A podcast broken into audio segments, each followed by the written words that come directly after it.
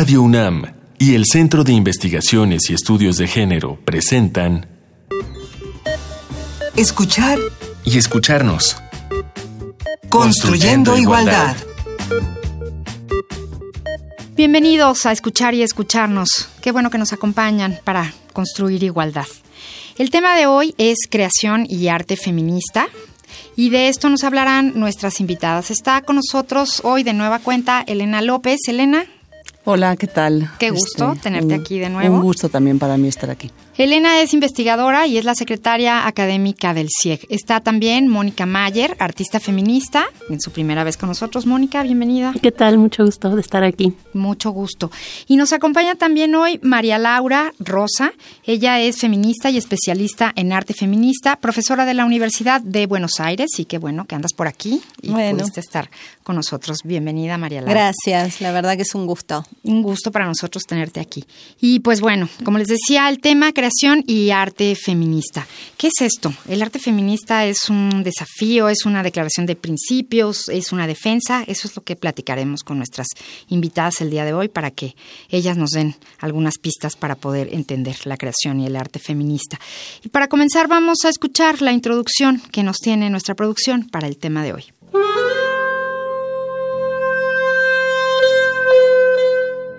Al amanecer me encontré con la otra selva donde tampoco puedo perderme. Los árboles del jardín le gritaban al cielo azul. Cierto que totalmente azul casi era aún de noche. Es diferente. Ella es diferente.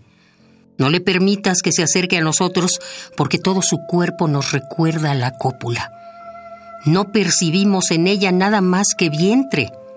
Vientre vientre. Respiré hondo a su lado, pero no me atreví a acercarme a ellos. Frágiles bajo el rayo del sol, a esas horas turbios, los árboles eran puros como fantasmas y aunque tenues como nubes, nunca he visto sus formas más enteras. Voy de hora en hora, de jardín en jardín, de casa en casa, gastando mis zapatos inútilmente. Tuve ocho años, hace no mucho tiempo, pero pasar de los ocho a los veintisiete no me ha permitido dejar de ser el gancho roído. Y sí, voy a tener un hijo.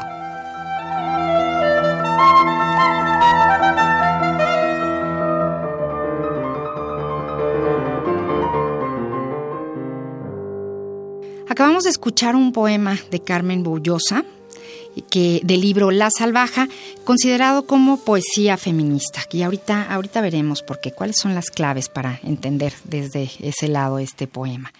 Y pues vamos a comenzar. ¿Qué significa el arte feminista? Para mí es un cuestionamiento del arte como objetos, como sistema, etcétera, desde el feminismo.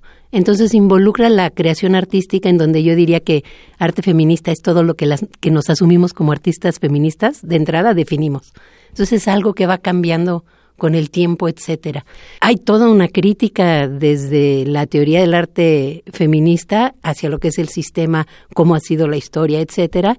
Y por último, para mí personalmente es una crítica no nada más la producción artística desde las temáticas, sino de lo, los formatos que utilizamos y cómo se presentan. No nada más es cómo hacemos los objetos, sino cómo se insertan en todo el sistema. Muy de acuerdo con Mónica en que es una crítica. Es una crítica a varias cosas, pero en términos generales, porque luego vemos que distintas artistas como que plantean su práctica creativa desde diferentes lugares, pero para mí digamos que el denominador común sería una crítica a un mundo que está muy mal hecho y para quienes se asumen como feministas está muy mal hecho en términos de las relaciones entre hombres y mujeres, las desigualdades que se producen, los abusos que se producen. Pero fíjense que para mí también es importante pensar el arte feminista como un arte que también cruza estas, digamos, inconformidades con el orden de género con muchos otros problemas, con problemas medioambientales, con problemas que tienen que ver con el capitalismo, con problemas que tienen que ver con eh, la globalización, ¿No? Entonces, creo que para mí al menos es importante como enfatizar que el arte feminista desde luego tiene mucho que ver con el sistema de género, pero también tiene que ver con muchos otros problemas, ¿no? que no, no, no, no lo excluyen las artistas feministas. María Laura, ¿y es para provocar, para generar un cambio? Es para subvertir un sistema patriarcal sexista, en coincidencia con lo que dicen Mónica y Elena, eh, para criticar también al propio sistema del arte, que está marcado por esta característica patriarcal. Y a ver, bueno, yo, yo sé que no hay recetas, ¿no? No se puede decir se hace así, pero, pero ¿cuál sería una manera de identificar el arte feminista? ¿Qué características tendría? y un ejemplo que nos puedan dar, Mónica. Hay, mucho trabajo muy diferente de muchas artistas en todas partes del mundo. Yo te puedo decir desde mi práctica las cosas que me interesan. Me interesa como artista feminista utilizar temáticas, como por ejemplo en esta pieza mía que ahorita se conoce mucho, que es El Tendedero, que cuestiona el acoso sexual y otras temáticas, pero es una estructura en la que se abre a otras voces. Entonces acaba siendo un trabajo colectivo, no nada más de un objeto que hago, y es un, una propuesta que que está en la, que es de, la calle, que se empieza a hacer en la calle, no tiene como único fin el museo, sino se presenta en distintos lados y borra cuestiones como bueno, pues cuestiones de, de, la diferencia entre arte, activismo y pedagogía. Esos son los tipos de cosas que a mí me ha dejado el feminismo para cuestionar mi, mi práctica. ¿Y qué temas, qué otros temas encontramos? Eh, un elemento que yo siempre destaco del arte feminista, si bien es como dice eh, Mónica, hay mucha diversidad dentro del feminismo y no podemos decir arte feminista, si no estaría mejor en plural, artistas, feministas y demás, pero hay un elemento muy interesante que siempre destaco que es la concienciación que es la búsqueda de, la, de generar conciencia de situaciones de inequidad que naturalizamos no solo las mujeres, sino también eh, otras disidencias sexuales, ¿no? Pero ese es un elemento que a mí me parece muy, muy rico, muy importante, muy potente y que muchas veces va de mano, como decía Mónica, o sea, borrando las fronteras entre el arte y el activismo. Cada semana tenemos una una canción que elegimos, con mucho cuidado, por cierto. Esta semana elegimos, es lo que sigue, la recomendación musical, a Rebecca Lane con la canción Bandera Negra. Ahorita la escucharemos. Rebecca Lane es una rapera y poeta guatemalteca marcada por la guerrilla guatemalteca. No olvida que su tía fue secuestrada y desaparecida en 1981. Ha compuesto cuatro álbumes, Canto, Poesía Venenosa, Dulce Muerte y Alma Mestiza. Y ella también ha creado el proyecto de hip hop Somos Guerreras, a la que se sumaron las cantantes y compositoras de Costa Rica, Audrey Funk, la voz nativa y la mexicana Nakuri.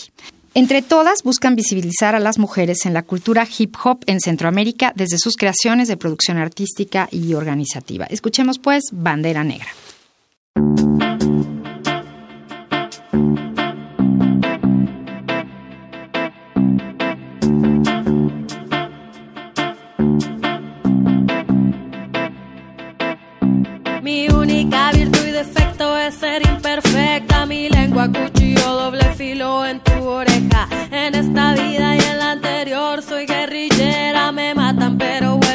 Aparecer en esta tierra. Vine a vengar con palabras a todos los muertos, prefiero cantar una canción en los entierros. Vine a manchar tu pared con mi grito de esperanza. Calladas gargantas yo cortaré de una tajada. Yo peleo con el poder que coloniza mentes, no escupo balas sino palabras irreverentes. Santas son las sustancias que me mantienen despierta, santas las plantas que el espíritu me alimentan. Mi rap no es femenino, solo feminista. No busco el poder porque yo soy un anarquista. No quiero dominarte, soy un artista. Te embrujan mis palabras porque soy espiritista. La magia de la música la traigo en las venas. Mi pecho un tambor, mi pulso una canción sin pena. Las alas de mi mente me llevan a donde quiera. Soy luz y oscuridad, pero mi bandera es negra. Mi bandera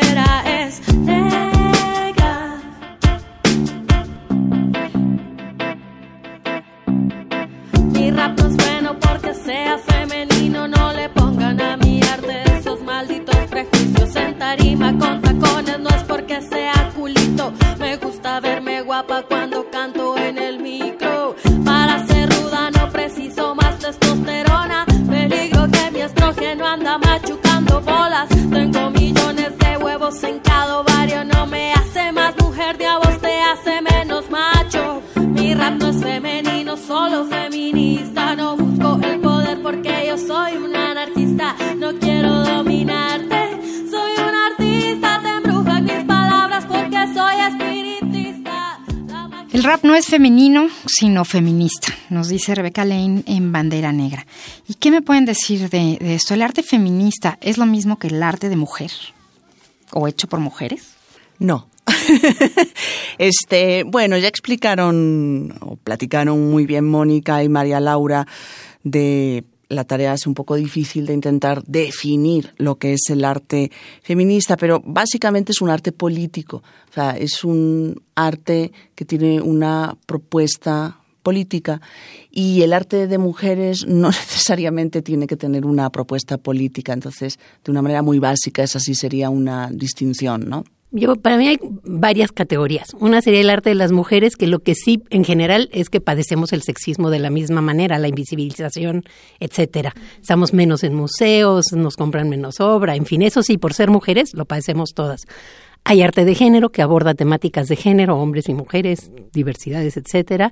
Hay arte feminista, que es este que tiene una postura y se abre, y hay hasta arte feminista involuntario, que de repente hay artistas que están utilizando cuestiones feministas pero no se asumen como, como feministas o que tienen una, una postura, porque sí, de repente es una manera de hacer trabajo artístico que también se ha, se ha popularizado de alguna manera. Entonces yo veo varias, varios tipos de trabajos. Y arte femenino, considerado como esta definición eh, clásica de lo femenino, lo dulce, lo tierno, lo que eso lo hacen hombres y mujeres también. Entonces hay varias posibilidades. Pero arte feminista es una postura consciente, política. Me ha gustado mucho, Mónica, lo del arte feminista involuntario, porque, primero porque me parece divertido, me parece provocador, Claro. pero también porque, digo, intentando como identificar algunos rasgos en común entre distintas artistas eh, feministas, yo creo que hay algo que es muy rompedor, muy rompedor en la historia del arte, que es la producción en colectivo, el intentar desestabilizar la idea de autoría, ¿no? De que mi obra me pertenece porque soy un genio.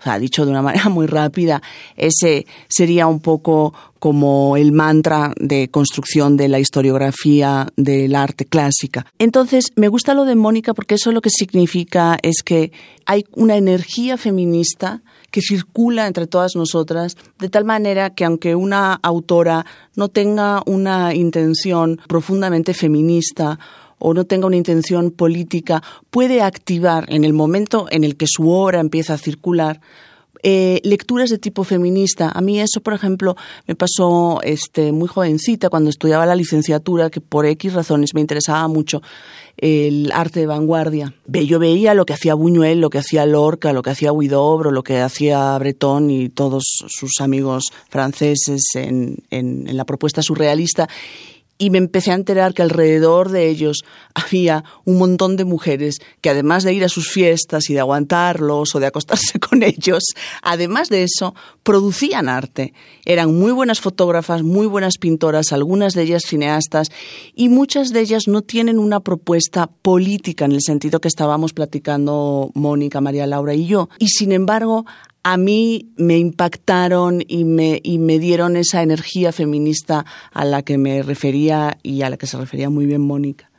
Sí, la, yo lo que podría agregar que la teoría de arte feminista que surge a partir de los años 70 con el segundo, segundo momento, segunda ola de los movimientos de mujeres, es una caja de herramientas muy rica para ver hacia atrás y analizar artistas del pasado, como pueden ser artistas barrocas o coloniales, y hacer un análisis desde la teoría de arte feminista, esos trabajos de esas artistas, o en la actualidad. Y en ese sentido hay muchísimas artistas que no se proclaman feministas ni participan dentro de los movimientos de mujeres, pero que pueden ser analizadas, como decía Elene, como decía Mónica, ¿no? Y eso es muy interesante. ¿Y puede haber arte feminista hecho por hombres? Qué silencio más elocuente. Quizá yo le pondría otro nombre, definitivamente pensaría que son, eh, que nos hermanaríamos muy bien con trabajo de hombres artistas que hayan cuestionado sus masculinidad, su masculinidad, que hagan un trabajo desde ese punto de, vista. Y que se sume entonces y que, se suma, porque es la misma eh, lucha de desarticular esta cosa tan rígida que tenemos de género. Entonces, en ese sentido, sí, yo sí consideraría el trabajo como feminista. María Laura. En Argentina hay un artista, hubo un artista que fue Feliciano Centurión, de origen paraguayo, pero que trabajó en, Argentina, que a partir de, su enfermedad del, del, SIDA comenzó a cuestionar todo el sistema sexogénero y eh, el trabajo de él desde la aguja, desde los bordados, desde el paso del tiempo que marcaba ya el final, digamos, de su, de su vida por la enfermedad, la verdad que yo sí, vos sabés que sí lo consideraría, no sé si 100% feminista, pero por ahí sí desde un punto de vista eh, de, de, las disidencias sexuales. Entonces ahí sí, adhiero con Mónica de que sí, que desde cuando uno cuestiona la heteronormatividad compulsiva, que forma parte de este sistema patriarcal, también en cierta medida está, está sumándose. muy fuertemente, sí. Para ampliar la información sobre el tema creación y arte feminista, hoy tenemos una recomendación que, por cierto, tiene que ver con una de nuestras invitadas, a ver si nos puede hacer un comentario después de escucharla. Vamos a la recomendación.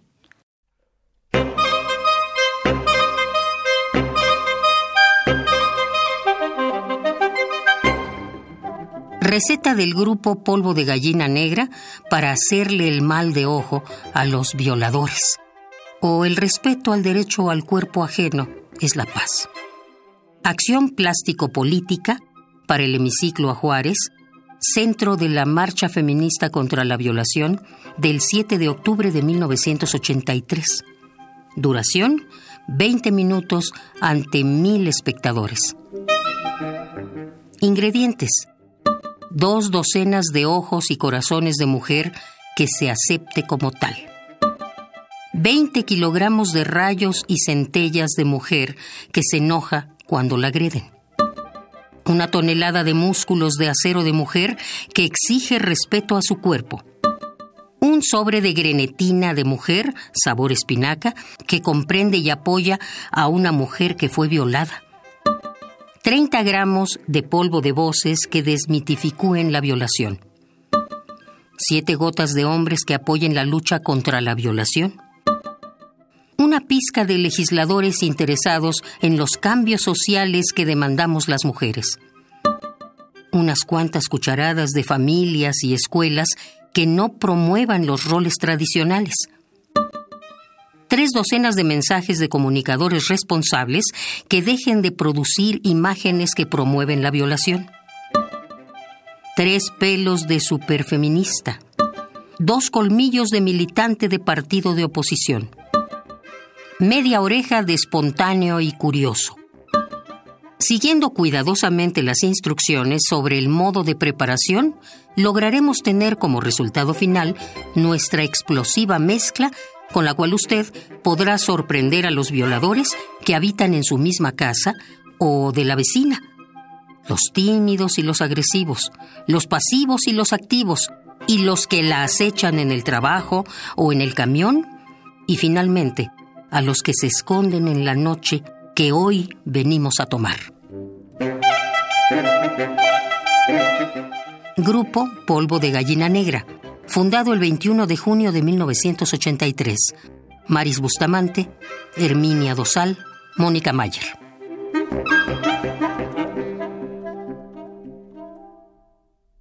Pues ya escuchamos la receta del grupo Polvo de Gallina Negra para hacerle el mal de ojo a los violadores o el respeto al derecho del cuerpo ajeno en la paz. Es la paz.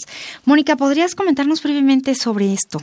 Una, una, receta que hicimos a manera de performance en 1983, Maris Bustamante y yo que éramos el grupo Polvo de Gallina Negra y en ese momento también Herminia Dosal, pero como era fotógrafa después ya no quiso seguir haciendo performance y fue en una manifestación, repartimos esta receta, la leímos en público y bueno, pues como verás, utilizábamos el humor como herramienta porque pensamos siempre que hablar de temas como la violación en México es tan complicado que pues había que recurrir al, humor para poder llegarle al público, ¿no? Que en este tono debe haber sido una sacudida, ¿no? Sí, claro. muy divertido. Lo que me llama la atención y es terrible es que fue en 1983 y por supuesto que esta receta aplica en este país y en el mundo todos los días en la actualidad.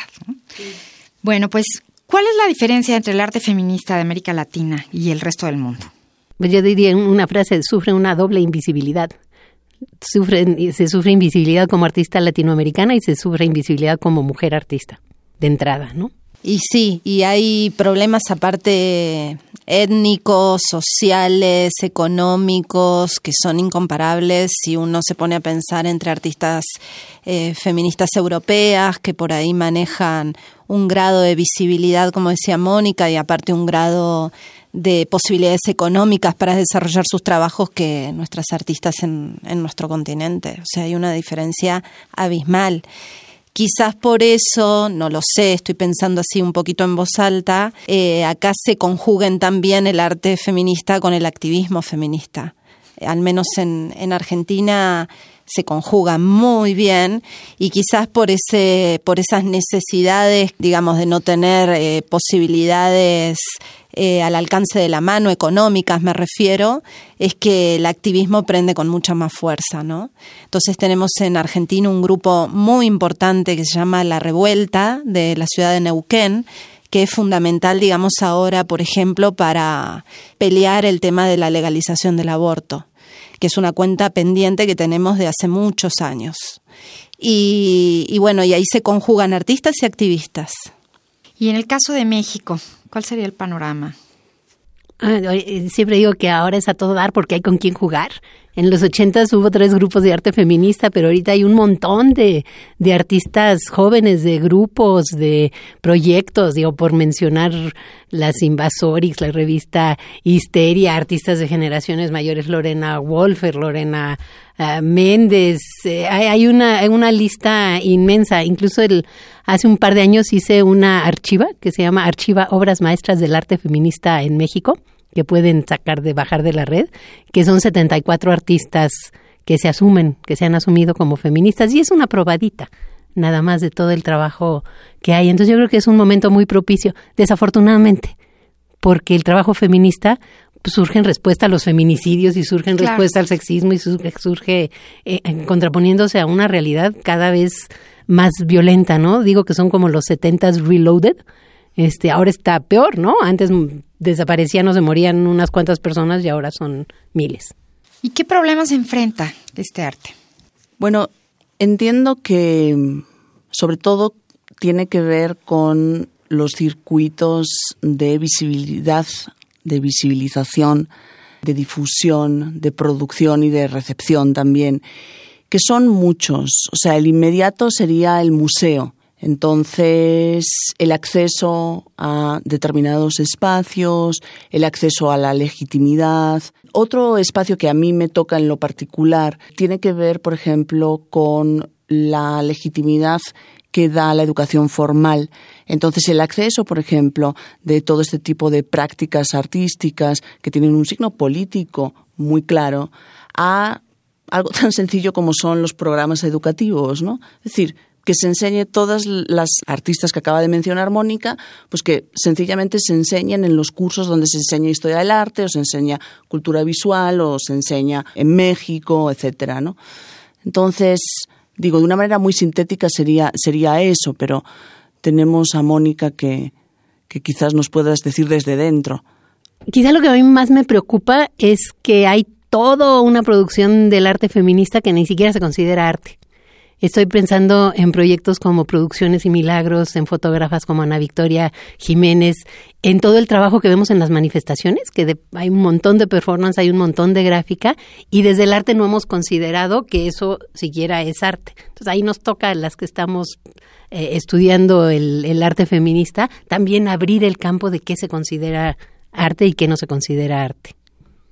Y bueno, ¿qué formatos, en qué formatos se presenta el arte feminista? Porque creo que hemos oído de todo, ¿no? Hay música, hay performance. Sí, los formatos son plurales y tienen que ver con la situación que se quiere denunciar en muchos casos. Por ahí la fotografía en algunos casos es un formato ideal, de denuncia por su multiplicación, por su visibilidad, o también los formatos que se van tomando en las marchas, como pueden ser las performances eh, en las marchas. En Buenos Aires, en particular con el Ni Una Menos, están dando muchísimas eh, performances planificadas especialmente para las marchas y se está sacando mucho jugo a ese formato que quizás eh, años antes no, no se lo pensaba para, para una marcha y para la denuncia, ¿no? Especialmente. Bueno, acá se está armando toda una situación nueva. Después hay eh, lo último que vi que me pareció muy interesante es que van, por ejemplo, las mujeres públicas, que es un grupo activista visual muy importante de allá, lo que hicieron en una marcha del Ni Una Menos fue una serie de eh, afiches que en vez de pegarlos lo que hacían eran proyectarlos sobre la Catedral de Buenos Aires, en una de las paredes, ¿no? con un cañón de proyección de imágenes es experimentar, me parece a mí, ¿no? Experimentar qué es lo que se tiene con qué es lo nuevo que se puede ir gestando en, en este juego del arte y el activismo. Hay ingenio, hay activismo, hay oportunidad. Hay, y hay cuerpo también, ¿no? Digo, hablando también de la historiografía mm, del arte, pues las mujeres eh, hemos estado, digamos, sometidas a la visión de los hombres y objetualizadas a través de esa mirada. Entonces, digo, una estrategia importantísima, Mónica es alguien que lleva mucho tiempo trabajando performance y es una resignificación del propio cuerpo, ¿no? Y una desestabilización de esa mirada como cosificante. Para mí desde un principio el arte feminista era no lo que me han dicho que es el arte, sino lo que yo necesito como activista. Entonces, si es una clase, si es un tour, si es un, una fiesta infantil, y eso es lo que yo necesito para mi trabajo, ese es mi trabajo artístico. Pues se nos terminó el tiempo de este programa. Este fue escuchar y escucharnos hoy con el tema creación y arte feminista. Este rompecabezas va a seguir uniéndose, las piezas de las mujeres van a seguir y esperemos un día se siga por otras razones y que esta crítica a un mundo mal hecho, como nos dijo Elena, termine y el arte feminista no sea para eso, sino sea para el deleite, para el gusto, para el placer, para ejercer nuestro derecho a la libertad de creación y de expresión. Muchísimas gracias a nuestras invitadas, Elena López, Mónica Mayer y Marta Laura Rosa, por habernos acompañado a hablar de este tema. Y pues nos escuchamos el próximo miércoles. Estuvimos con ustedes en la coordinación Ana Moreno, en la investigación y redes sociales del CIEG, Edith Díaz, investigación y música a cargo de Antonio Quijano, asistencia de producción Ivonne Morán, en la operación técnica Rafael Alvarado, en la producción Silvia Cruz Jiménez y aquí en los micrófonos María Amalia Fernández. Hasta la próxima semana. Radio UNAM y el Centro de Investigaciones y Estudios de Género presentaron Escuchar y escucharnos. Construyendo, igualdad.